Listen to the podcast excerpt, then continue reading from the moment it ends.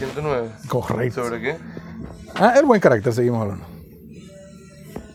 Assalamu alaikum wa rahmatullahi wa barakatuh. En el nombre de Dios, el clemente, el misericordioso. Bismillahirrahmanirrahim. Hoy con nuestro programa número 109. Inshallah vamos a continuar los, el tema del buen carácter. Sería el tercer sábado. Cuarto Dos, sábado. segundo. Segundo. Estoy clarito. segundo, yo digo. Ahora continuaremos el segundo sábado de nuestro programa del buen carácter del musulmán. Antes de nada, vamos a saludar al presidente de Radio Caronía, el ingeniero Rider Quintero. En los controles, nuestro hermanito Ricardo Quintero. En la administración, la licenciada Marcia Borges. En los micrófonos está mi hermano Omar Vázquez y Said del Neser. Recuerden que durante el programa, si tienen alguna duda, inquietud, pueden escribirnos al 0414 192 4502 y al 0414 093 0530.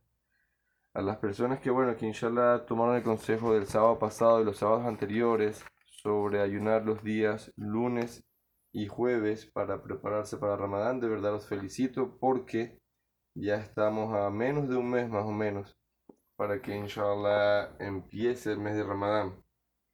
Exactamente debemos tener un mes y seis días para que empiece el Ramadán, inshallah.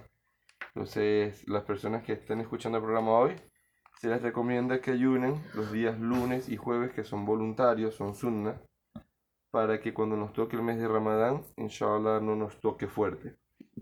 Ahora voy a pasar el micrófono al hermano Omar para que inshallah arranque con el desarrollo del tema. Assalamu alaikum wa rahmatullahi wa. Todas las alabanzas pertenecen a Allah, el Señor absoluto. Suyo es el reino, la gloria y el poder. Adoramos a Dios Todopoderoso, lo glorificamos. Nos encomendamos a Él y nos refugiamos en Él del mal de nuestra propia alma. Pedimos su guía y su perdón. A quien Dios guía, nadie puede desviarlo en este mundo. Y para quien Dios decreta el extravío por sus malas acciones, nadie puede guiarlo. Atestiguo de que no existe otra deidad, que no existe otro Dios excepto Allah, único sin asociados, y atestigo de que Muhammad es su siervo y mensajero, el sello de los profetas, el profeta y letrado. O Allah bendice al profeta Muhammad, a su familia, a sus compañeros y a todos aquellos que sigan su guía recta hasta el final de los tiempos. Assalamu alaikum wa rahmatullahi wa barakatuh, respetados hermanos y hermanas en el Islam, respetados oyentes. Este es el programa número 109 dedicado al tema del carácter, cómo eh, cultivar un buen carácter, cuál es la forma de cultivar un buen carácter de acuerdo a lo que establece el Sagrado Corán y los dichos del profeta Muhammad sallallahu alaihi wasallam. Eh, la vez pasada, la vez pasada eh, habíamos hablado un poco sobre la importancia que tiene el monoteísmo, la, la importancia que tiene el tawhid en, en la persona para poder desarrollar los buenos modales para poder desarrollar un buen carácter. ¿Cuál es el cambio que hace el Tawhid? Vimos eh, en muchos ejemplos, dimos tres ejemplos de diferentes generaciones, cómo el Tawhid, esta, esta unicidad de Dios, este monoteísmo, cambió a las sociedades, unas sociedades que estaban inmersas en la corrupción, en la idolatría, los cambiaron a mejor, una mejor sociedad, incluso naciones enteras que se salvaron por la creencia en Dios Todopoderoso. Entonces, hablamos también de que este, este, este monoteísmo es el pilar fundamental y es la piedra de inicio, la piedra de arranque, la primera acción que debe hacer una persona para poder cambiar su corazón y enfocarlo en aquellas acciones que lo van a proteger en esta vida y en la otra de los susurros del Satanás y el día de la resurrección alcanzarán, inshallah, los grados más altos del paraíso. También hablamos el programa pasado, estamos recibiendo en, en- un minuto, dos minutos, vamos a resumir lo que dijimos la vez pasada, y hablamos también de la causa principal por la cual la sociedad, el ser humano, las comunidades de gente, hombres y mujeres, pueden caer tan bajo como, como persona, como que el ser humano, caer tan bajo en modales, en ética, y todo eso debido a la idolatría. A partir de la idolatría, comienza la corrupción. La idolatría no es solamente que yo estoy adorando eh, a un Dios que yo inventé o a un Dios que mis antepasados estaban adorando, ya sea el sol, la luna, animales, estatuas, lo que sea. La idolatría empieza como eso, como una simple deidad, pero a lo largo del desarrollo de la historia de la humanidad, eso lo que ha traído es desgracia para las sociedades. Personas enteras, pueblos enteros, no, fueron masacrados por mismos seres humanos por el simple hecho de que estas personas no creían en esos ídolos, sino que creían en Dios Todopoderoso. Hablamos también de eso. Espero que les guste el programa, ha sido elaborado con mucho cariño, con mucha dedicación. Vamos a hablar este día, vamos a hablar, vamos a enfocarnos más en un tema que de verdad es algo para nosotros los musulmanes muy interesante, porque es un, poco se habla de esto en, en el Islam.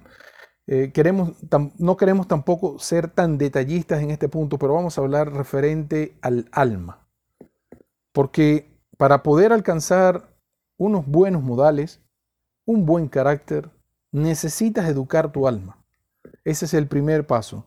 El monoteísmo al llegar al corazón de la persona, cuando el alma reconoce a su creador y sabe que está adorando a su Dios, al que lo creó, automáticamente el alma de la persona se tranquiliza. Sea, consigue la paz, consigue el sosiego. Entonces, vamos a hablar el día de hoy mucho acerca del tema del alma. Antes de ello, queremos, eh, eh, vamos a decirlo así, presentar un ejemplo del por qué hay que purificar esta alma, purificar el corazón. Este ejemplo que vamos a dar a continuación necesitamos que lo tengan muy presente, que tengan esto muy en cuenta. Nosotros, la humanidad entera, crea o no cree en Dios, la humanidad completa, de cualquier nacionalidad, en cualquier parte del mundo, lo que se llama el ser humano. Nosotros tenemos un enemigo declarado que se llama el Satanás. Este es, eh, vamos a decirlo así, también es conocido como en el Sagrado Corán, Allah subhanahu wa ta'ala lo llama el Shaitán. El nombre original de él es Iblis. Nosotros hemos hablado de este ser en otras oportunidades en el programa. Hemos hecho eh, mashallah, hicimos como creo que dos, tres, cuatro programas acerca del Satanás y la influencia del Satanás en el ser humano. Este ser maligno ha jurado, escuchen muy bien, respetados hermanos y hermanas en el Islam, respetados oyentes, este ser ha jurado, le ha jurado en el nombre de Dios. Él sabe quién es su Dios. El Satanás sabe quién lo creó a él. Antes de ser Satanás, su nombre, como cualquier ser humano que al nacer le dan un nombre o tiene un nombre asignado, ya sea por el padre o la madre, su nombre original es Iblis. Pero se le conoce como el Shaitán por la desobediencia que él tuvo, por la arrogancia que tuvo ante el Creador. Porque no era un ser distinto, no era un hombre que le estaba diciendo, obedece a tu Señor, no. Dios mismo le dijo a él, obedece. ¿O qué te impide obedecerme? Este demonio, este ser maligno, juró por el nombre de su Señor, por el nombre de su Creador, juró que no descansará hasta corromper la humanidad. Ha llenado su corazón de soberbia, ha cerrado cualquier puerta hacia el arrepentimiento, hacia el perdón, hacia el perdón, buscando el perdón de su Señor, Él negó todo eso. Y su única consigna es demostrarle a Dios Todopoderoso, al Creador de los cielos y la tierra, de que Él se equivocó cuando creó a Adán, salam, cuando creó a Adán el primer hombre, el padre de la humanidad, el primer profeta, el primer ser humano. Eso fue lo que le prometió y lo hizo en el nombre de Dios de que eso él lo iba a hacer. Es decir, él va a tratar de arrastrar con él al infierno a la mayor cantidad de seres humanos. Esa es una advertencia que Allah subhanahu wa ta'ala constantemente y el profeta Muhammad sallallahu alaihi wasallam en sus dichos también lo hace, una advertencia que Dios deja clara en el Sagrado Corán que tenga cuidado con los susurros del Satanás, no siga, perdón, no siga los pasos del Satanás lapidado. En este punto, nosotros queremos abrir un pequeño paréntesis para enviar este mensaje a las personas que son lectoras, personas del cristianismo, que son lectores de la Biblia, a nuestros amigos cristianos, a las personas que hacen este uso de este material bíblico para educarse religiosamente. Queremos llamar la atención a estas personas, la gente del libro, nosotros lo conocemos en el Sagrado Corán como la gente del libro. Tengan cuidado en la Biblia, cuando van a leer algo, que diga que Dios se arrepintió de haber creado al hombre. En la Biblia, cuando ustedes lean esta parte, tienen que tener mucho cuidado. En ese documento, ¿dónde van a conseguir esto? Lo van a conseguir en el libro de Génesis, capítulo 6. Repetimos, en el libro de Génesis, capítulo 6, hace mención de que Dios se arrepintió de haber creado al ser humano. Y obviamente, esto es una tergiversación del mensaje de Dios y es un claro desvío un claro desvío en la creencia de Dios. Esa creencia se aloja ¿dónde? La persona mientras más lo lee, se va alojando su corazón, de que Dios se equivocó cuando me creó. ¿Qué puede llevar esto a la persona? A pensar mal de su creador. De allí se pueden originar cualquier cantidad de desviaciones.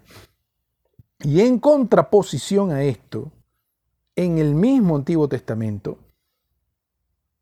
Dios da un versículo que le dice al ser humano, Dios no es hombre ni descendencia del hombre, ni para mentir ni para arrepentirse. En contraposición a este mensaje que está en el Génesis, aparece, ¿dónde lo consiguen? En Números, el libro de Números, capítulo 23, versículo 19. Repetimos, Números el libro de Números, capítulo 23, versículo 19. En estos dos, estos dos libros diferentes, con estos versículos se encuentra una clara contradicción. Por un lado Dios dice que se arrepintió, por otro lado dice que Él no es para arrepentirse. Entonces, esto causa una confusión en el ser humano. Y simplemente el ser humano con una reflexión, con el cerebro que Dios nos dio, ¿cómo nosotros podemos creer o sea, ¿cómo nosotros podemos asumir de que nosotros somos, desde la creación, nosotros somos un error? ¿Cuántos años tiene la humanidad sobre la Tierra? Miles de años. Nadie sabe exactamente cuántos años tiene la humanidad, pero tiene miles de años la historia de la humanidad. Nosotros somos entonces un error. ¿Cómo podemos nosotros llegar a pensar de que Dios se equivoca? Pensar eso es quitarle el atributo de perfección a Dios Todopoderoso. Porque si Dios se equivocó, entonces Él no es perfecto. Esa es la idea que se aloja en el corazón de la persona. Imagínense ustedes, Dios nos creó a nosotros. El ser humano que está a cargo de una fábrica, puede ser de lo que sea, de zapatos, de correa, lo que sea, una fábrica que esté produciendo artículos en masa. Cuando se detecta un error en cualquiera de estos artículos, el ser humano, por su inteligencia, detiene la planta, repara la falla y continúa la producción. ¿Cómo nosotros podemos llegar a pensar de que Dios glorificado y altísimo sea se puede equivocar en lo que ha creado? Si Él posee el conocimiento absoluto de todas las cosas. Nosotros estamos llamando a Dios imperfecto a través de estos pensamientos es lo que llega a nuestro corazón. Por eso, respetados hermanos y hermanas en el Islam, respetados oyentes, lo primero a lo que Dios altísimo sea, lo que Allah subhanahu wa ta'ala llama al ser humano en el sagrado Corán, es a purificar su alma. Antes de comenzar a traer las cualidades, aquellas virtudes que te van a ayudar a ser una mejor persona, para moldear tu carácter. Antes de eso, Allah subhanahu wa ta'ala llama a la persona en el Sagrado Corán, en muchas partes del Corán, a que purifique su corazón, a que purifique su alma. ¿De qué? De toda falsa creencia en cuanto a su Señor. Este es el pilar fundamental para que nosotros como seres humanos podamos alcanzar en esta vida el camino correcto, la creencia correcta, enfocarnos en nuestra adoración correcta. Porque una persona puede imaginarse, si Dios no es perfecto, si Él se puede equivocar, entonces imagínense ustedes cómo puede caer la humanidad en semejante desastre al pensar eso de su creador. Lo primero entonces que Allah subhanahu wa ta'ala, Dios glorificado y altísimo sea, llama a la persona en el sagrado Corán a que debe purificar su corazón, debe purificar su alma y para eso a esta nación, a la nación del profeta Muhammad sallallahu alaihi wasallam, le hizo descender el sagrado Corán, donde hay luz y guía, y le enseñó al profeta Muhammad, el mensajero de Dios, le enseñó el conocimiento y la sabiduría para aclararle a toda su nación lo referente a los aspectos en esta vida y en la vida del más allá. Es una guía clara, un manual de instrucciones por el cual la persona puede guiarse correctamente y salir de las dudas que puedan estar alojadas en su corazón. Dios dice en el Sagrado Corán, Altísimo sea, en el capítulo 26 del Sagrado Corán llamado el capítulo de los poetas Ashu'ara. Ashu'ara dice en el capítulo de los, de los poetas en el versículo 88 y 89. Son versículos muy cortos, repito, capítulo 26 del Sagrado Corán, capítulo 88, capítulo 89. Y esto es una información, un fragmento un fragmento referido a la historia del profeta Ibrahim, Abraham, alayhi salam, un pequeño fragmento de su historia. Vamos a leer para ustedes lo que puede ser interpretado el castellano, el día en que la riqueza, el día en que la riqueza ni los hijos servirán de nada. Solo quien venga a Allah con un corazón limpio. Repetimos nuevamente desde el Sagrado Corán, capítulo 26 del Sagrado Corán, los poetas, Ashu'ara dice, el día en que la riqueza ni los hijos servirán de nada. Ese día que hace referencia aquí es el día de la resurrección, es el día de la retribución, es el día del juicio final. Solo, y en esta expresión Allah subhanahu wa ta'ala desciende en el sagrado eh, Corán la palabra illa. Illa significa una sección, solo.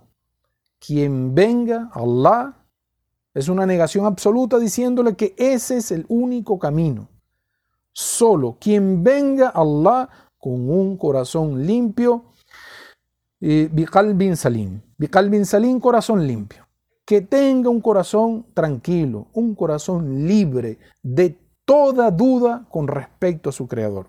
Es decir, el día de la resurrección, respetados hermanos y hermanas en el Islam, respetados oyentes, cuando seamos traídos de vuelta a la vida lo único que nos salvará, el único, lo único que te salvará ese día, cuando estés presente ante el trono de Alá, ante el trono de tu Creador, presente ante Dios Todopoderoso, es presentarte, presentarse con un corazón puro, con un corazón sano, con un corazón limpio. ¿De qué? Libre de falsas ideas, falsas creencias, libre de idolatría, de rebeldía, de envidia, de arrogancia, de soberbia, de orgullo, libre de corrupción, libre de maltratos hacia las demás personas, libre de injusticias. Solamente se salvará quien haya dicho desde el fondo de su corazón con total sinceridad, la ilaha illallah. Mi único Dios es Allah, Dios Todopoderoso creador de los cielos y la tierra, y obre correctamente. Es una condición estándar y es un mensaje universal para toda la humanidad, aquella persona que cree en Dios Todopoderoso y obre correctamente. Como dijo el profeta Muhammad sallallahu alaihi wasallam en una narración de Muad, dijo, el derecho de Allah sobre sus siervos es que estos lo adoren única y exclusivamente a Él sin asociarle nada. Repetimos, un dicho del profeta Muhammad sallallahu alayhi wasallam, compilado por Al-Bukhari y Muslim, este dicho dice, el derecho de Allah sobre sus siervos, sobre su creación, sobre la humanidad, es que estos lo adoren única y exclusivamente a Él, sin asociarle nada, sin asociarle absolutamente nada. Ahora, en el mismo hadith dice, y el derecho de ellos, es decir, nosotros, la humanidad, sobre nuestro Señor, es que Él, altísimo sea, nos libre del fuego a causa de esa adoración única. Repetimos de nuevo un dicho del profeta Muhammad sallallahu alaihi wasallam para entender el, cómo debe ser la adoración del ser humano sobre la tierra. Dijo, el derecho de Allah, esto es algo que Dios ha impuesto al ser humano como un derecho que Él tiene sobre la humanidad. Ustedes, en, bueno, más que todo esto lo, lo conocen los abogados, la gente que trabaja con leyes. Todas las leyes de los países, las personas que viven en un país están sujetos a esa ley. De fracturar, de violentar la ley, las consecuencias, lo que diga la ley contra ellos será. Entonces, esto es una ley divina que Dios ha puesto sobre la humanidad, de que nosotros como humanidad adoremos solamente al Creador. Ahora, el derecho de nosotros sobre Él, de Dios el Altísimo, es que Él no permitirá que nosotros entremos al infierno por esa adoración única y exclusiva y pura que estamos haciendo aquí en nuestro paso por la tierra. En otro capítulo, en otro capítulo del Sagrado Corán, eh, en el capítulo, Allah subhanahu wa ta'ala en otro capítulo explica mejor esta, este llamado a purificar el alma, a purificar el corazón. Vamos a mencionar ahora la necesidad que tiene el ser humano de purificar su corazón en el capítulo 91 del Sagrado Corán, repito, capítulo 91 llamado la Sura, el capítulo del Sol, Ashamsi. El Sol, versículo 9. Repito, capítulo 91 del Sagrado Corán, versículo 9. Leemos para ustedes lo que puede ser interpretado el castellano, que habrá triunfado el que la purifique. Repetimos, capítulo 91 del Sagrado Corán, versículo 9 que habrá triunfado el que la purifique. Obviamente, aquí lo que se está refiriendo en los versículos anteriores, o sea, que purifique qué? Que purifique su alma. Los versículos anteriores los pueden leer, váyanse al capítulo 91 del Sagrado Corán y van a encontrar que lo que está haciendo referencia aquí es al alma. ¿Ok? Dice aquí que habrá triunfado el que purifique el alma. En este versículo, Dios Altísimo sea, le está dando al ser humano, le está dando a su creación, la clave para alcanzar el éxito en esta vida y en la otra. Y para ello, para hacer esta aclaratoria, para hacer énfasis en este versículo, Allah subhanahu wa ta'ala, antes de decir esto, de decirle la clave al ser humano, ha hecho en este capítulo 11 juramentos. Ustedes lo pueden contar si quieren. Allí es un capítulo hermosísimo, corto, con gran conocimiento. Allah subhanahu wa ta'ala está jurando en ese capítulo por muchas cosas. Lo dejamos como tarea para ustedes, para que puedan sentarse con calma y leer estos 11 juramentos que Dios está haciendo para hacerle entender al ser humano de que esta es la clave.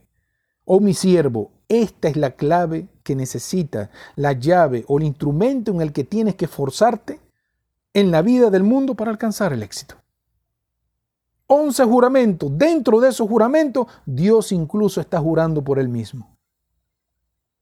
Cada juramento, y esto es algo que eh, queremos enseñarles eh, a todos nuestros hermanos y hermanas en el Islam, a nuestro público en general, respetados oyentes, en el Sagrado Corán cuando hay juramentos, que Dios está jurando por algo, por su creación, las cosas que Él ha creado en este mundo.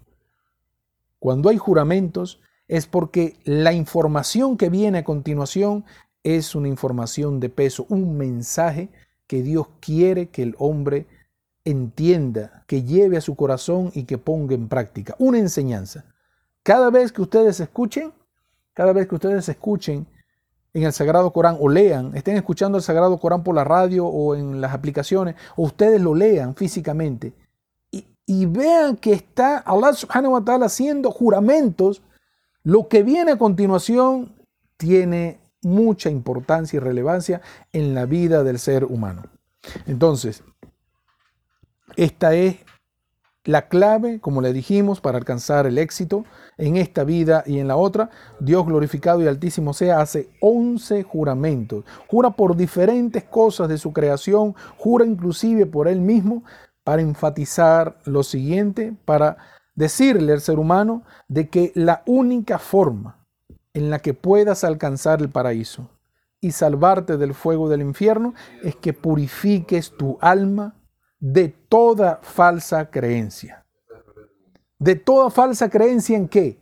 En el mensaje que él ha revelado, en los libros sagrados que ha descendido, las ideas erróneas que tengan de sus profetas y mensajeros, las ideas erróneas que tengan acerca de su mensaje divino, las ideas erróneas, las falsas creencias que tengan en cuanto a los ángeles, las ideas que tengan erradas sobre el día del juicio final, las ideas falsas que tengan sobre la predestinación. Sobre esto, Allah subhanahu wa ta'ala ha dicho al ser humano, tienes que purificar tu corazón de todo esto. Ya cuando el ser humano pueda purificar este corazón, esta alma que Dios le ha dado, que le ha concedido en esta vida, ahí empieza el propio cambio. La forma que ha destinado Allah subhanahu wa ta'ala para esta umma es la revelación, el sagrado Corán y los dichos de su mensajero Muhammad sallallahu alaihi wasallam. Vamos a hacer la primera, la primera pausa del programa. Eh, queremos mandarle saludos a todos nuestros hermanos y hermanas en el Islam, a nuestro amigo, eh, ¿cómo se llama?, de Estados Unidos, Fadel. Fadi, el señor Fadi, saludos hermano para ti, para tu familia, todos los hermanos de allá de, la, de Estados Unidos, tus compañeros hermanos musulmanes de nosotros, a nuestras hermanas musulmanas de allá de Estados Unidos, un saludo para todos ustedes. Queremos saludar a la gente de Uberito también, están de repente en sintonía, están escuchando el programa. Tenemos una visita pendiente con ustedes. A nuestro hermano Jacobo, que siempre está en sintonía desde allá de San Félix, y a nuestra querida amiga, nuestra, la guerrera, yo le digo la guerrera, a nuestra amiga Valeria de allá de San Félix. Mashallah, que está esforzándose mucho por crecer en la religión. Salam alaikum wa rahmatullahi. Listo. Bismillah, walhamdulillah, wa salatu wa salamu ala rasulillah, en el nombre de Dios, el clemente, el misericordioso, que la paz y las bendiciones de Dios Todopoderoso sean con el profeta Muhammad, que la paz y las bendiciones de Dios Todopoderoso sean con los profetas anteriores a Muhammad y que Allah subhanahu wa ta'ala esté complacido con todos los apoyadores de los profetas y mensajeros de Dios cuando estuvieron presentes aquí en la tierra. Respetados hermanos y hermanas en el Islam, respetados oyentes, estamos de vuelta con la segunda media hora de Conociendo el Islam. De verdad que han mandado bastantes mensajes de saludos para el programa. De verdad, ya se ha acumulado Heiram por todo el apoyo que nos han dado, por la aceptación que ha tenido el programa Conociendo el Islam. El, fin de semana pasado, eh, bueno, esta semana, mejor dicho, mi hermano Saí recibió una, una visita en la tienda de un oyente del programa que al escucharlo hablar cuando le estaba dando los precios de referencia de, la, de los productos que él vende en la tienda, la, cliente inmediatamente reconoció su voz y dijo, tú no eres el, chico de la el chico del programa, subhanallah. Hay personas de verdad de aquí de Ciudad Guayana que están escuchando el programa para todos ustedes nuestros más sinceros deseos de prosperidad, de progreso, de salud, de verdad, de mucha felicidad para todos ustedes. Que Allah subhanahu wa ta'ala, que Dios glorificado y altísimo sea, los bendiga a ustedes y a sus familiares, a sus negocios. De verdad que proteja a toda su familia de todas las cosas malas que hay en este mundo. Que Allah subhanahu wa ta'ala nos guíe por el camino recto. También está comunicándose con nosotros el señor Ilias de allá de México, mashallah, está afrontando unos problemas de salud con su familia, pero ya alhamdulillah se encuentra mejor. Saludos para ti, para tu familia, hermano mío. Eh, continuamos, respetados hermanos y hermanas en el Islam, respetados oyentes, en este mismo capítulo 91 que acabamos de leer, donde mencionamos el, de la Sura del Sol, del capítulo del Sura Chamsi, donde nosotros mencionamos esto, en ese mismo capítulo, donde Dios le dice al ser humano la clave de cómo alcanzar el éxito en esta vida, en este mismo capítulo, en el versículo 7, un versículo anterior, Allah subhanahu wa ta'ala dice a lo que puede ser interpretado al castellano, por un alma y quién la moldeó. Repetimos lo que puede ser interpretado en el sagrado Corán por un alma, esto lo está diciendo Allah subhanahu wa ta'ala, uno de los juramentos, de esos 11 juramentos, aquí hay otro de estos juramentos. Por un alma y quién la moldeó. Antes de informarnos, Dios glorificado y altísimo sea, de cómo educar el alma, o sea, cuál es la forma de tú purificar tu corazón. Antes de eso, Dios glorificado y altísimo sea, nos dice que Él es el creador de esa alma. Él está diciendo a la humanidad entera de que Él es el creador del alma que cada ser humano tiene en este mundo. Los que están en la actualidad, los que pasaron, que ya están en la tierra y los que van a venir hasta el final de los tiempos, Él es el dueño absoluto, el creador de esa alma. Él le dio su forma. ¿Cómo es el alma? ¿Qué características tiene esta alma? Solamente y exclusivamente ese es un conocimiento que Dios tiene con él. En el versículo, él hace referencia llamándole, llamándole nafs. En el versículo pueden leerlo en el árabe, a nuestros hermanos y hermanas en el Islam, que tengan acceso al árabe o que puedan leer el árabe van a conseguir la palabra naps dentro del versículo. Así es como Allah subhanahu ta'ala se refiere a esta alma. Y los sabios, dentro de las explicaciones que dan, en base al sagrado Corán y a los dichos del profeta Muhammad sallallahu alaihi wasallam, los sabios explican que cuando Dios altísimo sea creó a Adán, el primer hombre, antes de insuflarle el espíritu, antes de poner en él, dentro de él, el espíritu, que es otra creación de Dios, es otra, otra de las variantes en la ecuación, vamos a decirlo así, antes de darle, de insuflar el espíritu a Adán, Adán se encontraba, nuestro padre, el padre de la humanidad, se encontraba como un molde vacío. Imagínense ustedes el ser humano un molde vacío, como una cerámica, algo así, pero vacío. Un molde vacío, sin vida, algo sin vida. Es una coraza que existía nada más del ser humano. Tenía todo lo que el ser humano estaba destinado a tener por la creación de Dios, pero no tenía vida. Cuando Dios insufla en Adán salam, le insufla el espíritu, conocido en el Sagrado Corán, aparece como Ruh. Ese cuerpo, y diciendo, obviamente, diciendo la palabra, sé, es un decreto de parte de Dios, sé, en ese momento, al momento de insuflarle el espíritu, de decir, decretar, sé, y Adán fue lo que es en la actualidad toda la humanidad que existe en la tierra, en ese momento se dio origen al milagro de la vida. Se dio origen al milagro de la vida. Aquel cuerpo inerte se convirtió en el primer ser humano capaz de pensar, capaz de razonar, capaz de sentir, capaz de evaluar.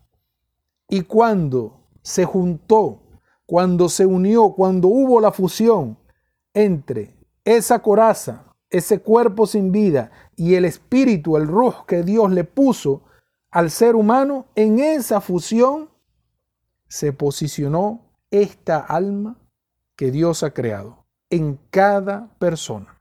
Se posicionó, se posicionó esta alma y es allí en el alma donde se concentran los deseos, las emociones, todo lo que tiene que ver con los sentimientos de la persona, la felicidad o la tristeza, el amor o el odio, la humildad o la arrogancia, la aceptación o el rechazo, dar con caridad o acumular con avaricia.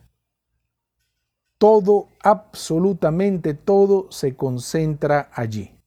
Repetimos nuevamente para todos nuestros hermanos y hermanas en el Islam, para todos los oyentes. En el inicio, cuando Allah subhanahu wa ta'ala había formado la creación de lo que es el hombre, estuvo un tiempo sin vida.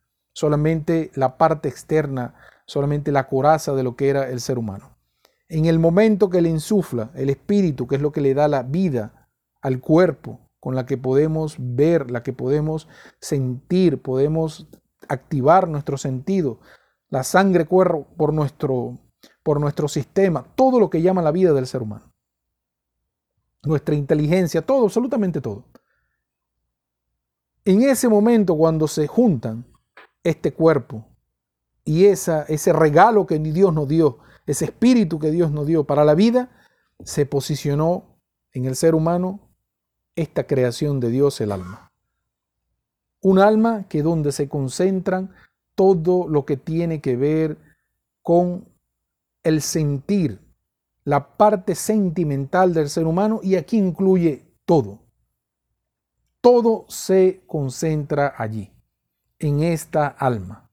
Su creencia, su rechazo, todo, absolutamente todo. Y dependiendo de cómo esté su alma, así estará su corazón. Estamos hablando en un plano que nadie puede ver el alma. Nadie puede saber cómo es el alma. Pero ciertamente el ser humano podrá ver su alma, nos explicó el profeta Muhammad sallallahu alaihi wasallam en una narración, que en el momento cuando el ser humano va a morir, él podrá ver cómo los ángeles están sacando su alma y su alma sale por la boca. Sale por la boca y los ojos del ser humano siguen a esa alma, porque es la primera vez que la van a ver. Nunca el ser humano pudo, haber visto su alma en el momento de su muerte se comienza a levantar la cortina, aquella cortina que estaba protegiéndonos de ese mundo, que es el, siguiente paso al que va la humanidad.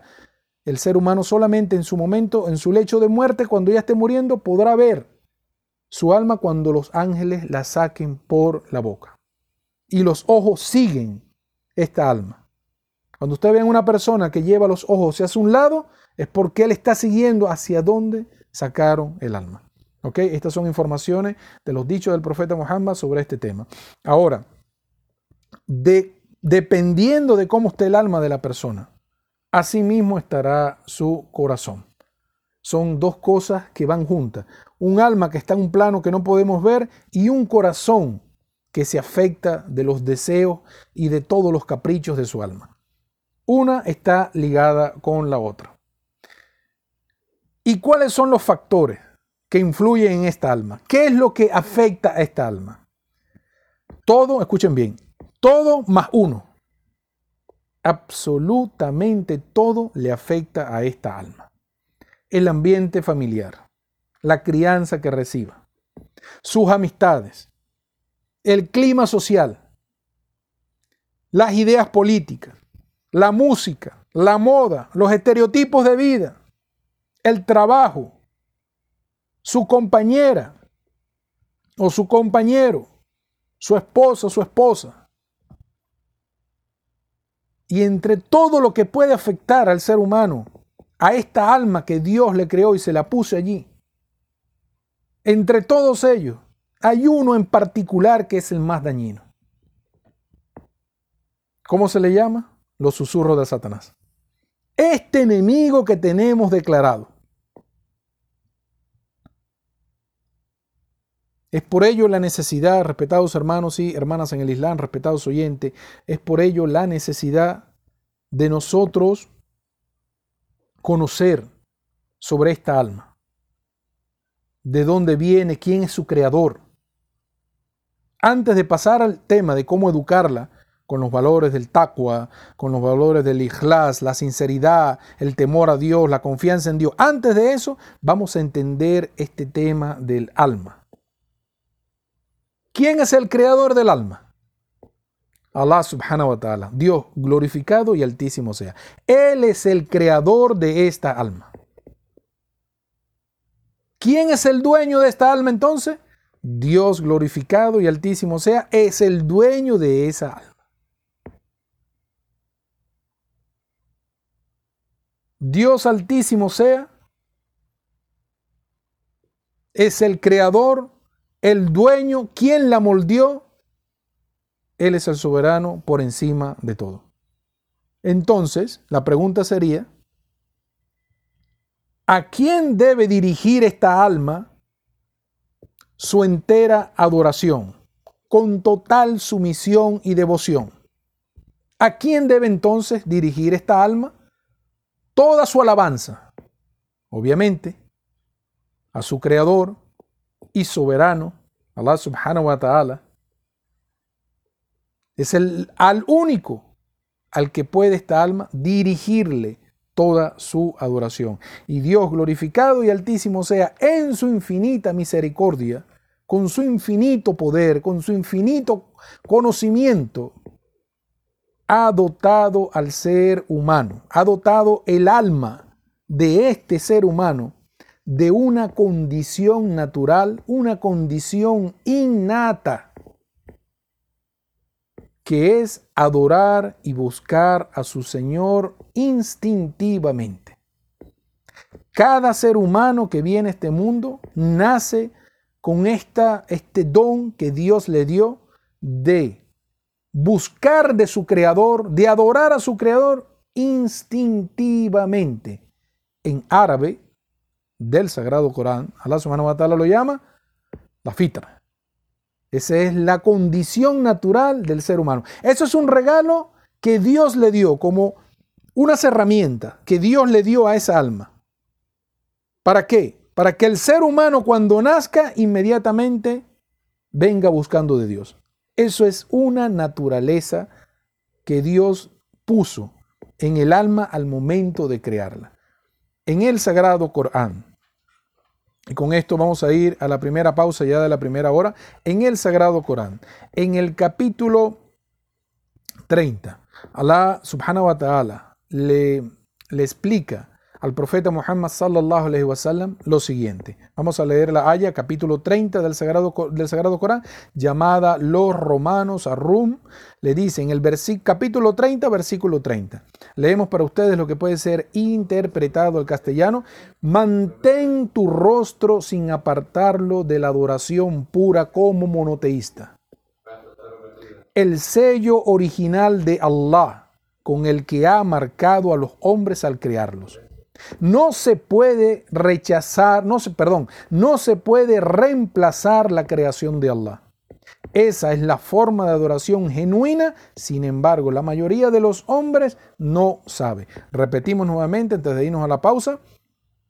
Dice en el capítulo 30 del Sagrado Corán, Allah subhanahu wa ta'ala, versículo 30, dice, mantén tu rostro sin apartarlo de la adoración pura como monoteísta el sello original de Allah, con el que ha marcado el corazón de los hombres al crearlo, no se puede reemplazar la creación de Allah. Esa es la forma de adoración genuina. Sin embargo, la mayoría de los hombres no saben. Vamos a hacer una pausa. Nos vemos, inshallah, en breves minutos. Salam alaikum wa rahmatullahi wa barakatuh.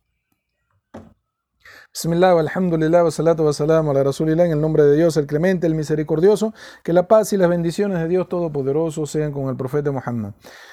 Estamos de vuelta, respetados hermanos y hermanas en el Islam. Antes de empezar el programa, eh, pero disculpen, vamos a hacer eh, un saludo a todos los hermanos que han mandado, de verdad que han mandado muchos saludos el día de hoy a la programación de Conociendo el Islam. Queremos saludar a nuestro hermano eh, y de verdad deseamos para ti, hermano mío, que te mejores con tu problema de salud, el problema que estás afrontando actualmente. Al señor Suleiman de Unare, este, a nuestro amigo Amin de allá de Paraguay. Saludos para ti, hermano, de verdad, para ti, para tu familia y para todos los hermanos y hermanas de allá de Paraguay. A la señora Oleida de aquí de, de aquí de Puerto Ordaz, que nos está en sintonía con nosotros. A nuestro amigo Renzo de allá de Argentina. Subhanallah, el señor Renzo de allá de Argentina. Al señor Nasser de allá de Cisjordania, allá en Jerusalén. Saludo para ti, hermano, y para todos los hermanos y hermanas allá musulmanes allá en Palestina. También para nuestra amiga, nuestra tía, la tía Aisha de Minnesota. Y queremos mandar un saludo cordial a la, a la, a la Cámara de Comercio de Turquía, nuestros hermanos de la Cámara de Comercio de Turquía. Al Musiad, me estaba por aquí informando nuestro amigo, nuestro hermano Said. Saludos para todos ustedes, de verdad. Ya se ha acumulado Geran por todo el apoyo que han dado al programa, de verdad, y nos han dado temas que desarrollar. por ahí tenemos temas. ¿Cómo se llama el hermano Said, el que mandó el tema de la Zakat? Fadi. ¿Fadi fue del Zakat? Nos mandaron un tema, por, vamos a desarrollarlo si Dios quiere, inshallah, un tema acerca del zakat, acerca del tema de la, cuando, cuando, es permitido, cuando no es permitido, hablar mal acerca de alguien, si es permitido o no es permitido. Y también vamos a hacer un programa referido acerca de las prohibiciones, algunas las prohibiciones, los pecados capitales más importantes que debemos evitar como siervos de Dios aquí en la tierra. Continuamos, respetados hermanos y hermanas en el Islam, respetados oyentes.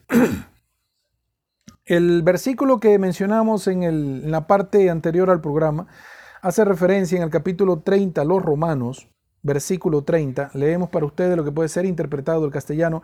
Mantén tu rostro, oh Muhammad. Este es un mensaje directo al profeta Muhammad y a los creyentes. Mantén tu rostro sin apartarlo de la adoración pura como monoteísta, el sello original de Allah con el que ha marcado a los hombres al crearlos. No se puede reemplazar la creación de Allah. Esa es la forma de adoración genuina, sin embargo la mayoría de los hombres no saben. Con esta evidencia, respetados hermanos y hermanas en el Islam, con esta evidencia podemos entender la naturaleza del ser humano. Así como los, así como los animales, así como los animales conocen instintivamente a qué vinieron a este mundo, o sea, qué plantas pueden comer y qué plantas no pueden comer, cuáles son sus enemigos, cuáles son las fieras aquellos enemigos en los que ellos se sienten con miedo y, evitan los territorios de estos animales, instintivamente de esa, perdón, de esa misma forma, Allah subhanahu wa ta'ala puso en el alma de esta persona esta condición innata de adorar y buscar directamente de su creador. De, de esa misma forma, el ser humano cuando nace viene reconociendo automáticamente de que existe un solo Dios. El alma de esta persona reconoce que existe un solo Dios, absoluto, único, soberano y por encima de todo el Altísimo. Sin embargo, sin embargo, siempre está el sin embargo. Hay una persona que de verdad que aprecio mucho que ella cuando está hablando siempre utiliza esta, esta coletilla. Sin embargo, sin embargo, sin embargo. Ella debe saber, si está escuchando el programa, ella debe saber de quién hablo. Sin embargo, respetados hermanos y hermanas en el Islam, el profeta Muhammad sallallahu alaihi wasallam nos informó de algo muy interesante sobre este tema. algo que va a aclarar más el panorama va a enfocarnos, va a hacer que nosotros tengamos más claridad y determinación sobre este tema. En una, en una narración de Abu Huraira, Abu Huraira, que Dios esté complacido con él, este gran sahaba, gran sheikh en el Islam, de Abu Huraira, registrado por Al-Bukhari y Muslim. Dijo el mensajero de Dios, sallallahu alaihi wasallam, cada niño que nace nace con esta naturaleza, con esta fitra que mencionamos anteriormente. Cada niño que nace, nace con esta naturaleza. Pero son sus padres quienes lo llevan al judaísmo, al cristianismo o al ateísmo. Repetimos, un dicho del profeta Muhammad sallallahu alaihi wasallam recopilado por estos grandes sabios en el Islam al-Bukhari y Muslim. Está acordado por ellos dos. Dijo el mensajero de Dios, sallallahu alaihi wasallam. Cada niño que nace, nace con esta naturaleza. Pero son sus padres quienes lo llevan al judaísmo, al cristianismo o al ateísmo. La primera influencia que menciona el profeta Muhammad wasallam es la familia. Ellos, la familia, no puede, el padre o la madre, no pueden quitar esta naturaleza del ser humano. ya va, un momento. Ellos no pueden quitarle la naturaleza, esta naturaleza con la que Dios le creó, no la pueden quitar del ser humano. Ellos no pueden cambiar esta naturaleza del ser humano. No pueden ni borrarla ni pueden cambiarla, pero sí pueden cubrirla.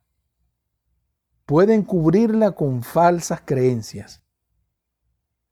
Pueden cubrirla con falsas ideas.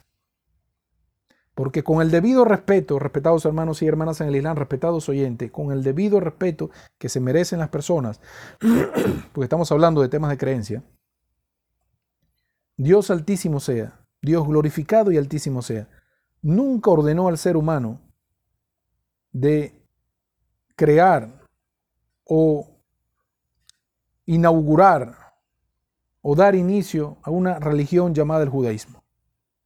Ellos no tienen esa orden de parte del Creador. Tampoco el cristianismo. Dios nunca ordenó al ser humano crear una religión llamada cristianismo. Nunca Dios adoró, nunca Dios, perdón, ordenó al ser humano que adorara a un hombre. A un hombre. Nunca Dios ordenó eso. Ni a una estatua. Ni a imágenes. Nunca Dios ordenó al ser humano de que él se podía dividir o que lo hicieran parte de una Trinidad. Eso nunca Dios lo ordenó al ser humano. El mensaje de Dios es claro y conciso y preciso. Dios es uno y a Él es la adoración. También el profeta Muhammad sallallahu alaihi wasallam, para entender este tema más, nos informó en una narración de Iyad bin Himar al-Muhashi. Esta es una narración que nos dice lo siguiente, que Allah el Altísimo, el Majestuoso, dice, es un hadith Qudsi, dice, Allah el Altísimo, el Majestuoso, dice, ciertamente yo creé a mis siervos monoteístas, pero el demonio viene a ellos y los distrae de su religión. Disculpen, señores.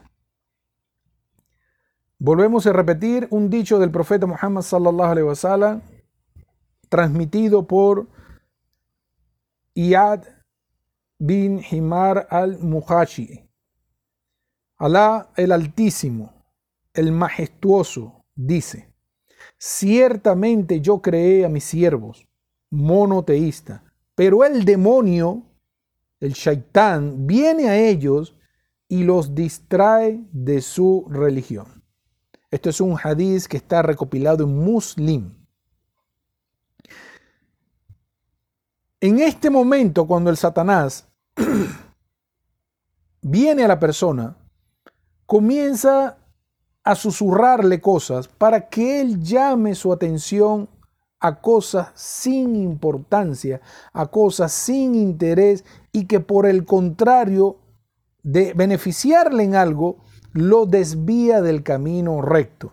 Y ahí comienza el ser humano, comienza la gente a hablar del universo, que el universo es Dios, comienzan a hablar de la madre naturaleza, comienzan a hablar del sol, comienzan a hablar de las estrellas, comienzan a hablar de los extraterrestres inclusive,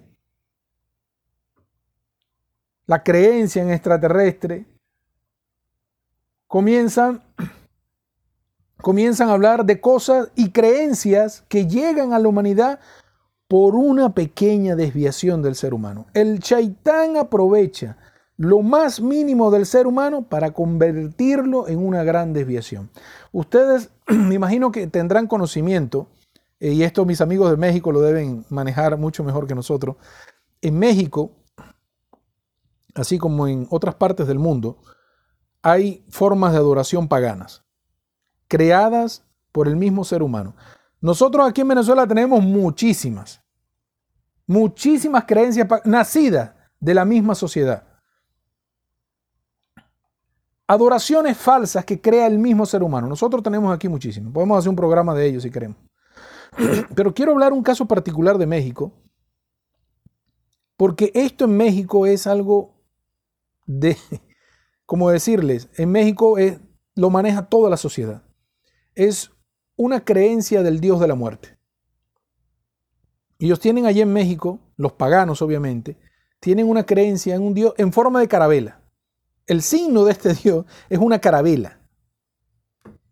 ¿Sabe, ¿Sabe de qué estoy hablando, Zay, Eso es una, pequeña carabela que si ustedes supieran cómo empezó esta, esta creencia en México a esparcirse, una niña dijo de que ese, ese Dios o esa carabela, la creencia en ese Dios, hizo un milagro en su familia.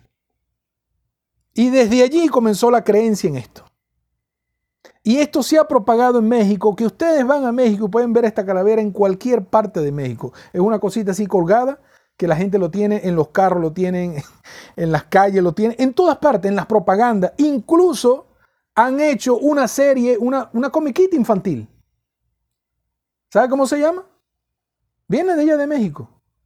Me imagino que todos lo hemos visto. Exactamente, Coco. En esa serie, en esa comiquita, en ese anime, todo es en base a carabelas. Y eso lo utilizó el Chaitán para, llegar, para llevarlo hasta la pantalla grande del cine. ¿Qué niño o niña no a su edad, a sus 8 o 9 años, no está peleando con su mamá y su mamá para que le alquile o para que le compre o para que le ponga a Coco que él quiere ver a Coco o ella quiere ver a Coco? Y eso proviene de una falsa creencia pagana. El shaitán desvía la atención del ser humano en estos pequeños detalles. Además, Allah subhanahu wa ta'ala Dios glorificado y altísimo sea, además de esta condición natural monoteísta que le dio al ser humano, este es un regalo que le dio al alma del ser humano, además de esta condición, esta, esta condición natural innata de que el ser humano busque inmediatamente de su Señor, de su Creador, el ser humano también tiene otras series de herramientas con las que Dios lo guía hacia la adoración de Él. Son una serie de herramientas que Dios puso en la humanidad para que ciertamente ayudaran a su siervo para encontrarse con Él. Allah subhanahu wa ta'ala le dio un cerebro, una computadora humana, le dio un cerebro al ser humano, a cada persona, con la capacidad de razonar, de reflexionar todo lo que hay en su entorno. Así la persona puede apreciar la creación de Dios, puede ver lo que Dios ha creado, puede reflexionar inclusive en sí mismo cómo Dios me creó a mí. Las personas, las naciones anteriores, la gente de las naciones anteriores, no contaban con todos estos avances tecnológicos que nosotros tenemos en la actualidad. Pero, más sin embargo, con el simple hecho de apreciar, de ver con tus ojos los que Dios te dio, ver los cielos que están por encima de ti y que cubre a todo el planeta, el aire que respira, cómo se alterna el día y la noche, todos estos fenómenos que están pasando día tras día, el ser humano, ese ser humano que no tiene tecnología, el que pasó, los antiguos, le dicen el Sagrado Corán, los más primitivos, los más antiguos, esos que no tenían esta tecnología, esta ciencia, ellos podían reconocer a su Señor. Ver las montañas, los mares, simplemente al apreciar la creación de Allah subhanahu wa ta'ala, de Dios glorificado y altísimo sea, ellos podían reconocer que ese creador de todo es Allah y que ellos mismos son una creación de Allah subhanahu wa ta'ala. Y nosotros, la nación del profeta Muhammad, esta umma que está corriendo desde hace 1400 años que el Islam tiene en el mundo, tenemos más argumentos, más herramientas para nosotros llegar a la misma conclusión. Porque la ciencia le ha dado al hombre, esta ciencia que Dios le permitió al ser humano, que él pudiera investigar, que pudiera aplicar en su vida, le da aún más herramientas al ser humano para que él pueda entender mejor que existe un solo Dios, el creador absoluto de todo. Con esta ciencia, el ser humano puede apreciar cosas en el cielo que están presentes, que, que rodean el planeta, que las naciones anteriores nunca pudieron apreciar. El ser humano puede apreciar con la ciencia todo un mundo marino, una vida marina completa, como ninguna otra generación de los seres humanos ha podido hacerlo. El ser humano puede con la ciencia ver la anatomía con la que Dios creó al ser humano. Increíble, una, una creación perfecta. Él puede verlo.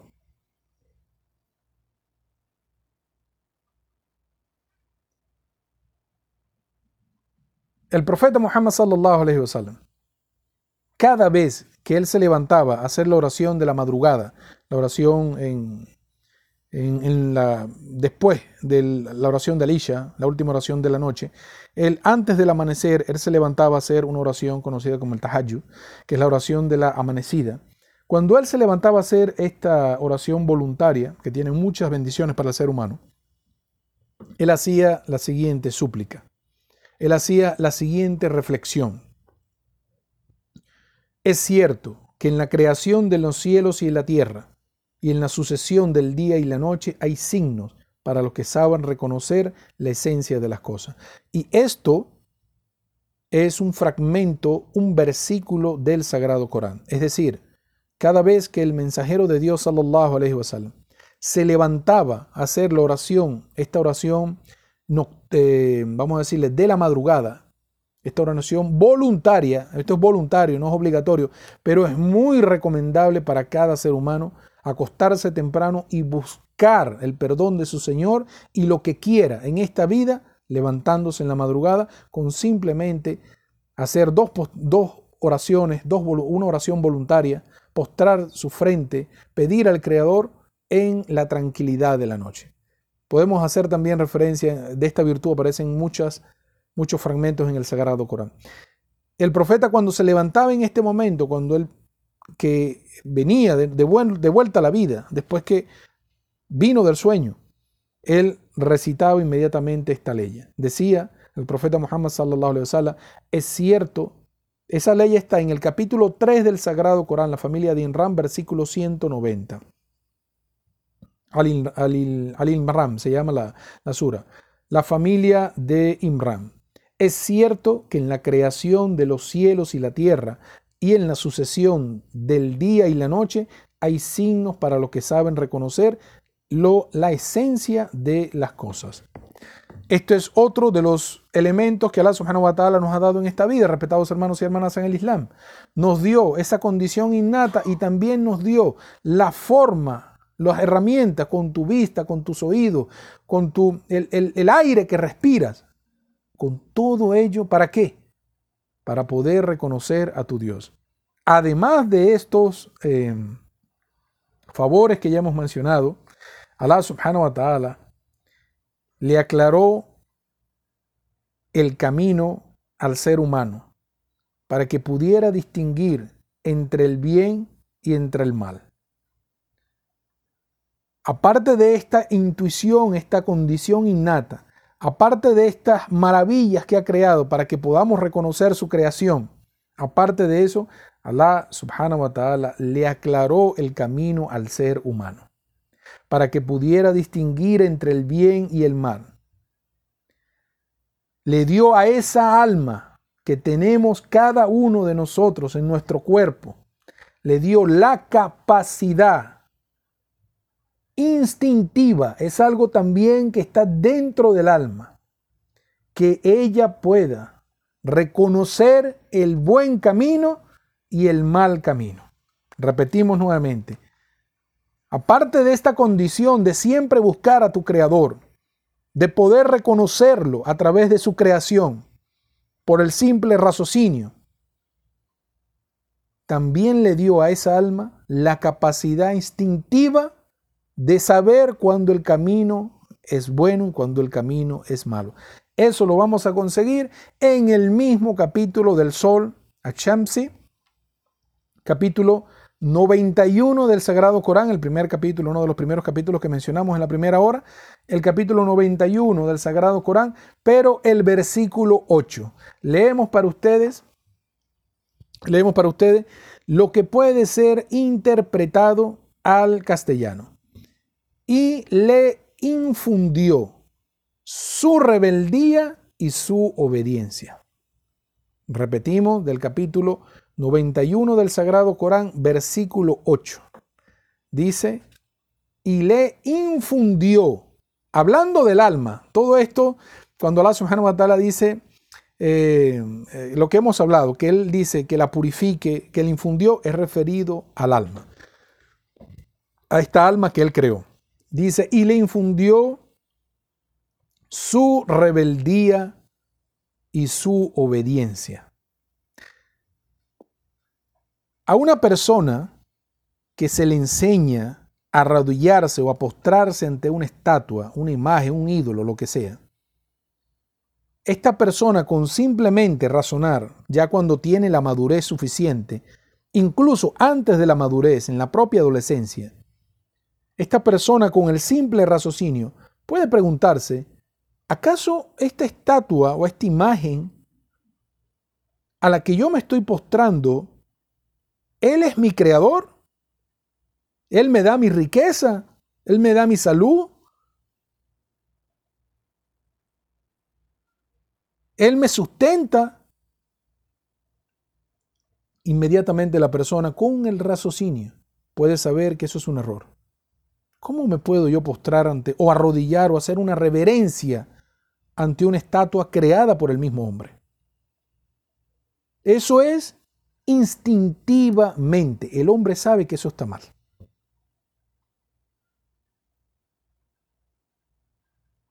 Una persona que ha matado a alguien puede ser por error o puede ser con intención.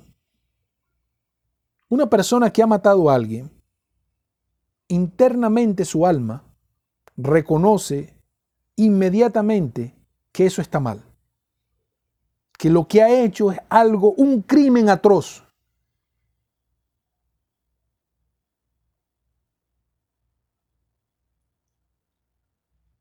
Esta persona que comete un crimen como este anda nervioso, preocupado, anda arrepentido. ¿Por qué? Porque ha hecho algo él, su alma internamente sabe que eso está mal.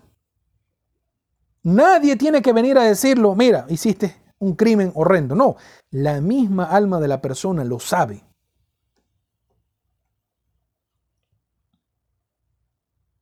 Una persona que ha robado algo, instintivamente su alma reconoce que ese hecho es algo muy malo.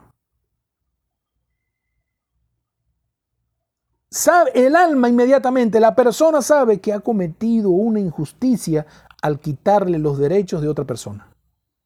Esta persona se esconde, se avergüenza, le da pena que la gente sepa que él es el ladrón.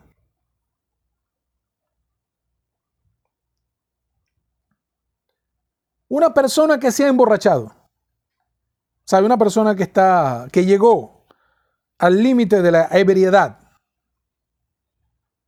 ha perdido el juicio a través del alcohol puede decir cualquier cantidad de grosería, puede hacer cualquier cantidad de obscenidades, puede derrochar dinero, fornicar, puede agredir a las personas, mentir, inventar. Todo esto, ¿por qué? Porque salió del sano juicio que Dios le dio. Cuando esta persona vuelve a sus cabales, como uno le dice aquí, después de la pega que se metió, aquí nosotros le decimos en Venezuela así, Después que salió de la... Claro, y otra parte que le dije, después que salió de la Juma, no sé dónde sacaron eso, pero aquí son expresiones que tenemos en Venezuela. Después que esta persona salió de la borrachera y está en sus cabales nuevamente y le cuentan lo que hizo, la persona se asombra al escuchar todo ese tipo de cosas. Porque él sanamente, en su juicio sobrio, nunca lo haría sabe inmediatamente el alma de que todas esas cosas que le dijeron que él hizo cuando estaba borracho, todo eso es un camino de maldad. Reconoce que eso es la perdición. Ese es el primer sentimiento que sufre una persona cuando la primera vez que se ha emborrachado. Pero después que lo agarra de, tema ya de costumbre, de mala costumbre, ya pierde hasta la vergüenza. Pero la primera ebriedad que tuvo el ser humano, la persona se sintió mal, arrepentida. Eso inclusive Caín, ¿sabes? La historia de Caín y Abel. Cabil y Habil. Cuando Cabil mató a Habil, cuando Caín mató a su hermano Abel, el primer sentimiento que le viene a él, él dijo, he cometido algo malo. Eso es el instinto del ser humano.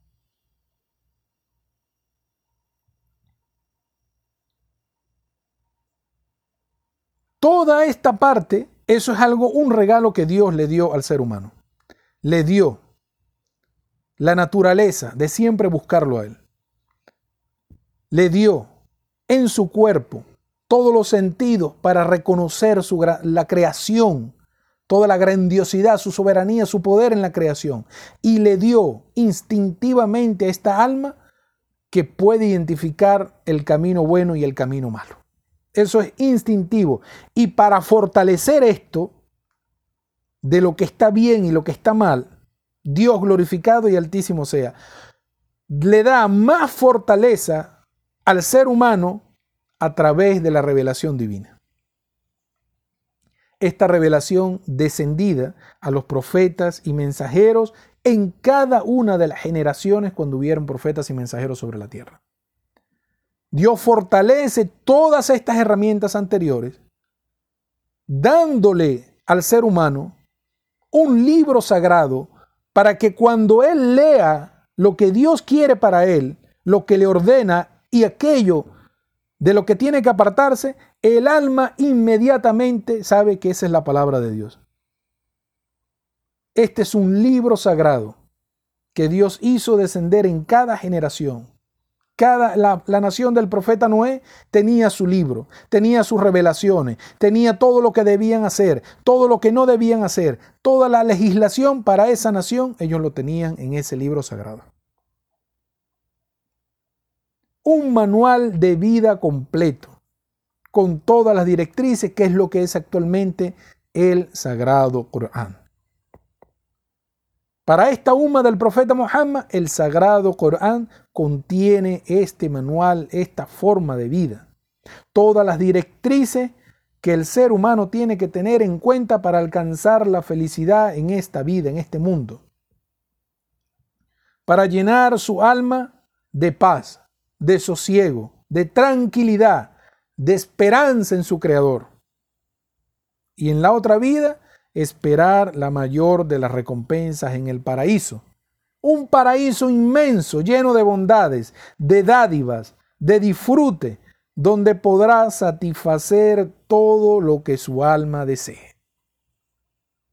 En este manual solamente el ser humano encontrará la solución a, la primero, aclarar todas las dudas que pueda tener sobre la creencia, sobre la vida de este mundo, podrá ver cómo es la forma de arrepentirse, cómo es la forma de pedir perdón.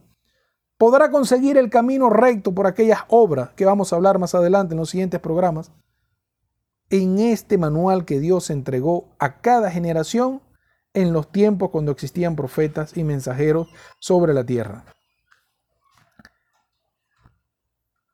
En esta revelación, Allah subhanahu wa ta'ala concentraba todas las buenas acciones en las cuales el ser humano debía invertir su tiempo y su esfuerzo. Y contiene todas las malas obras de las cuales tiene que alejarse. Y todo esto, aparte de, la, de la naturaleza innata del ser humano de adorar a Dios, de la capacidad de poder reflexionar sobre la creación de Dios y llegar a una conclusión de que Dios existe de la capacidad innata del alma de reconocer el camino bueno y el camino malo, de darle un libro sagrado para que pueda guiarse en esta vida, para alcanzar el éxito en la otra. Con todo esto, Allah subhanahu wa ta'ala incluyó como un favor más hacia su sociedad, hacia sus siervos, incluyó la presencia, el factor, lo que llamamos nosotros el factor humano. Este factor humano que era en ese momento la guía, lo que llamamos nosotros la persona, las personas más piadosas, más bondadosas, las personas más rectas, los profetas y mensajeros de Dios. De cada comunidad, Allah subhanahu wa ta'ala levantó un profeta y mensajero para que el ser humano pudiera ver en otro ser humano de que es posible seguir el camino recto. Ese es el ejemplo de los profetas y mensajeros hacia su comunidad. Allah subhanahu wa ta'ala envió a estas personas que representan, que son en su momento los maestros, los guías, los profesores que explicaban a toda su nación el mensaje de Dios sobre la tierra. Con esta, con esta última esta última herramienta que Dios nos ha dado. Vamos a hacer un pequeño corte y regresaremos para el final del programa. Salamu alaikum wa rahmatullahi wa barakatuh. Salamu alaikum wa rahmatullahi wa barakatuh. En el nombre de Dios, el clemente, el misericordioso, que la paz y las bendiciones de Dios Todopoderoso sean con el profeta Muhammad. Estamos de vuelta, respetados hermanos y hermanas en el Islam. De vuelta con la respetados oyentes, estamos de vuelta con la programación de Conociendo el Islam por la 93.1 Radio Caroní, la imbatible. Eh, queremos saludar a las personas, de verdad, son muchos mensajes de saludo eh, que estamos recibiendo. Queremos saludar a la gente de Ceuta en España, a nuestros hermanos y hermanas en el Islam allá en Ceuta. Un abrazo para todos ustedes, mis hermanos. Un saludo para todos ustedes allá. Que Allah subhanahu wa ta'ala me los bendiga, que les dé mucha salud, que les dé mucha prosperidad en sus negocios, en sus trabajos, que guíe el corazón de toda su familia por el camino del Islam y que el día de la resurrección todos podamos encontrarnos con nuestros seres amados allá en el paraíso. Que Allah subhanahu wa ta'ala los guíe a todos también. Mandar saludos a la gente de Argentina. Muchos mensajes de la gente de Argentina han mandado saludos. Saludos para ustedes, mis hermanos y hermanas en el Islam. Eh, vamos a la, a la culminación, a la conclusión del tema de hoy con respecto a esta alma que la, que hemos hablado durante todas las dos horas del programa, si después de todas estas bondades, de estos regalos, de estas bendiciones con las que Dios nos ha cubierto, nos las ha dado de diferentes formas, nos ha dado una capacidad innata para adorarlo a Él solamente, nos ha dado una capacidad instintiva para reconocer el camino del bien y el camino del mal. Nos ha dado una guía divina, un libro sagrado, donde se aclara todo el tema acerca de la creencia. Cómo adorar a tu Creador. Cuáles son las acciones que pesan en la balanza. Cuáles son las condiciones para que las acciones pesen en la balanza. ¿Cuáles son las acciones que Allah subhanahu wa ta'ala, mi Dios todopoderoso, repudia? No le gusta que el ser humano caiga en eso. Si después de todo esto, y nos mandó el, el ejemplo de los profetas y mensajeros, si después de todo esto, la persona se mantiene incrédula, se mantiene alejada del mensaje, se mantiene rebelde ante su creador, se mantiene negligente ante las advertencias que le da en el libro sagrado. Si después de eso el ser humano actúa de esta forma, es por su libre albedrío. Porque el ser humano decide en qué creer. El ser humano decide qué camino tomar. Allah subhanahu wa ta'ala ya te está presentando todo. ¿Tú quieres agarrar un camino distinto? Ese es tu problema. Tú vas a cosechar el día de la resurrección lo que siembres en ese camino que estás tomando. Si después de todas estas bendiciones que Dios ha puesto en el ser humano, el ser humano sigue rechazando el mensaje, es por su libre albedrío. Él decide en qué y en qué va a creer y qué cosas va a hacer. En este punto, respetados hermanos y hermanas en el Islam, se dice que el ser humano se ha dejado llevar por los caprichos de su alma.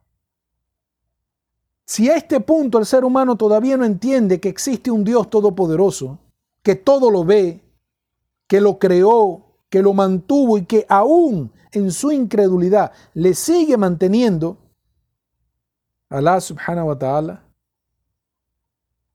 en el sagrado Corán hace referencia de esta persona, de que es una persona que los caprichos de su alma le ganaron. No pudo contener los deseos de su corazón, de ese naps, de esa alma.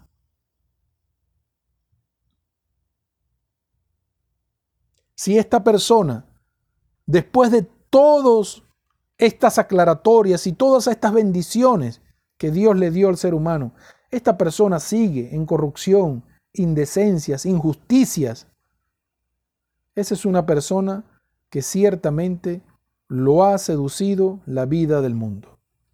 Dice, dice, Dios glorificado y altísimo sea en el sagrado Corán.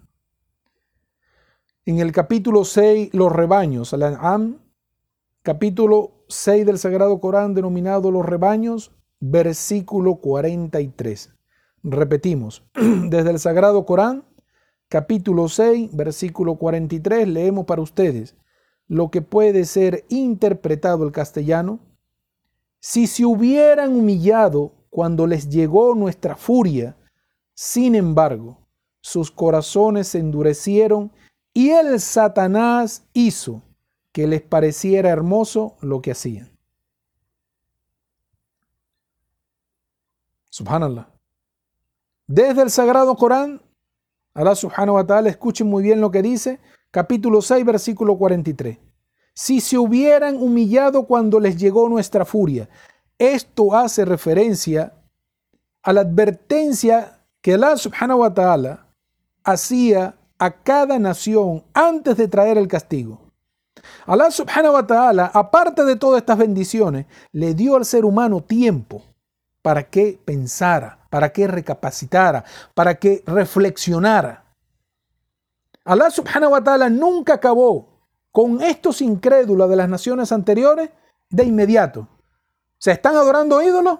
Bajamos el castigo. No. ¿Qué podemos decir del profeta Noé? Que la paz y las bendiciones Dios sean con él. 950 años predicando el Islam, predicando el monoteísmo, predicando el Tawhid. ¿Cuántos 950 años y esta gente vivía rechazando el mensaje? Después de eso vino el castigo.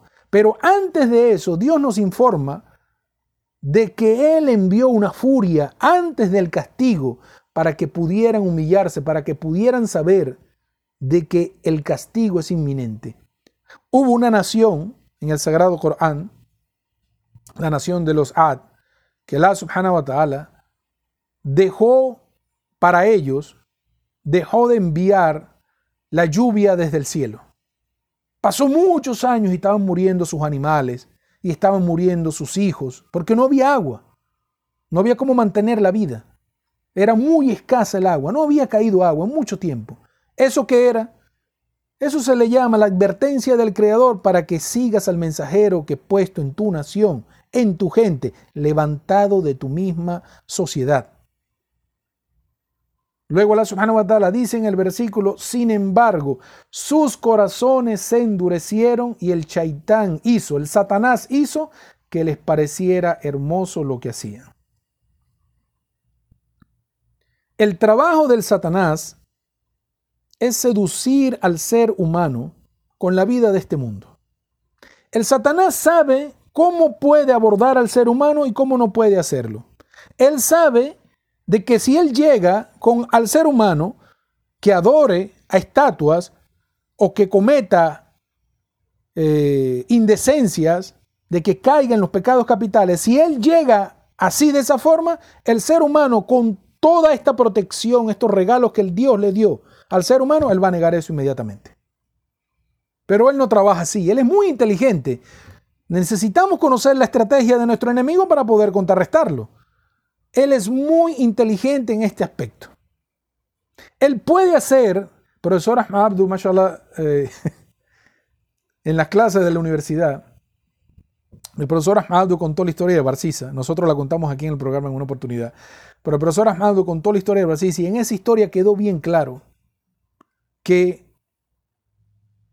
el shaitán puede hacer que un ser humano que estaba adorando al Creador, pero de manera devota, exclusiva, de manera fenomenal, termine muriendo como un incrédulo. Pero ahí hay un trabajo que el shaitán hace esto es un trabajo que el Satanás hace paso a paso, poco a poco. En eso, en el Sagrado Corán, Allah subhanahu wa ta'ala le dice al ser humano, no sigas los pasos del Satanás, porque él va trabajando poco a poco, susurrándole al ser humano poco a poco.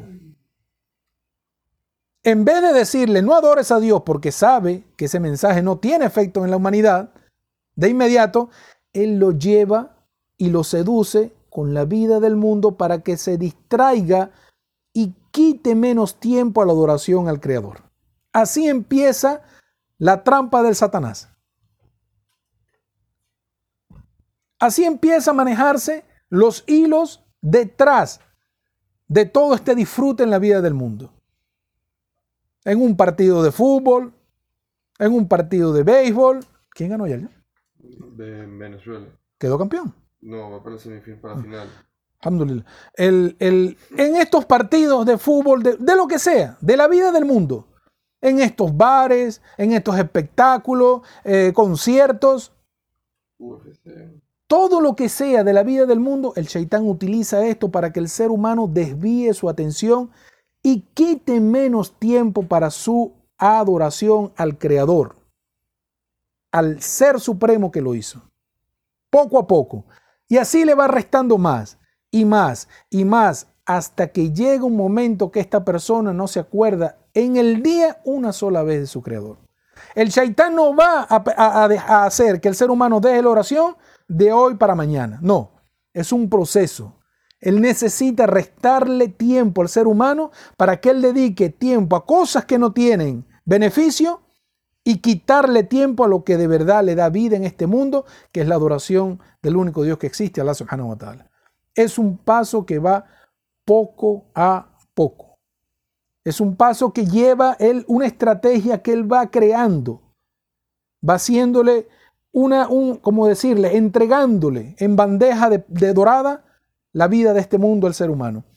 Haciéndole creer que eso está bien y allí, en ese momento, cuando el ser humano está inmerso en este mundo de apuestas, en este mundo de espectáculos, ahí llega el momento de incluir lo que nosotros llamamos la indecencia, el licor, las mujeres, las apuestas, la droga, el cigarro, todo viene en este aspecto. Incluso utiliza hasta el esfuerzo de la persona cuando está trabajando en demasía, cuando el ser humano se dedica toda su vida a trabajar porque está desesperado por los números, por los gastos, por lo que sea. Inclusive eso, el Satanás lo utiliza en contra de la persona para que la persona se aleje totalmente de su creador. Nosotros tenemos que aplicar lo que dijo el profeta Muhammad sallallahu alaihi wasallam, mitad y mitad. Es decir, un tiempo a la adoración de nuestro Creador y un tiempo a las cosas de la vida de este mundo. Atender a nuestro trabajo, atender a nuestra familia, dedicar, esparcir, o sea, traer otra cosa a la mente para que el ser humano pueda desarrollarse como un ser humano completo en este mundo.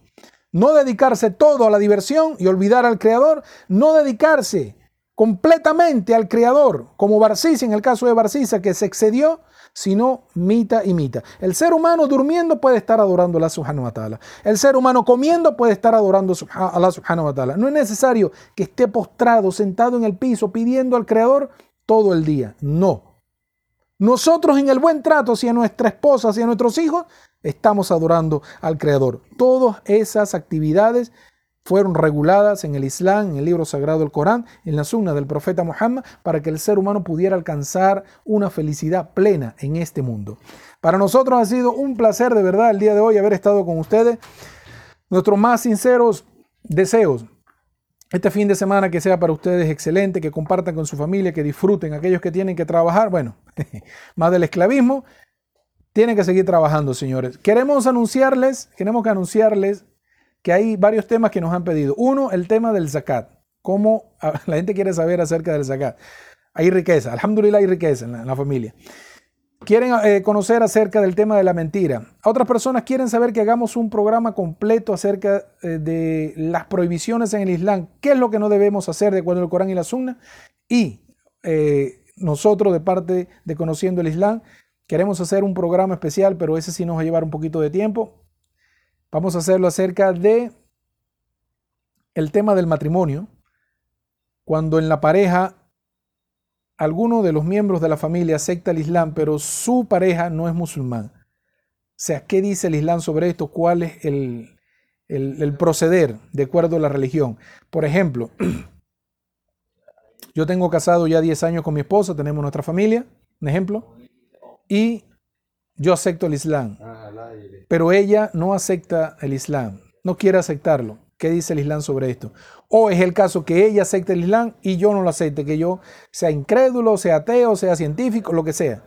¿Qué dice el Islam? ¿Qué habla acerca del Islam sobre esto? Vamos a hacer un programa, inshallah, pero tenemos que documentarlo muy bien. Salamu alaikum wa rahmatullahi wa barakatuh.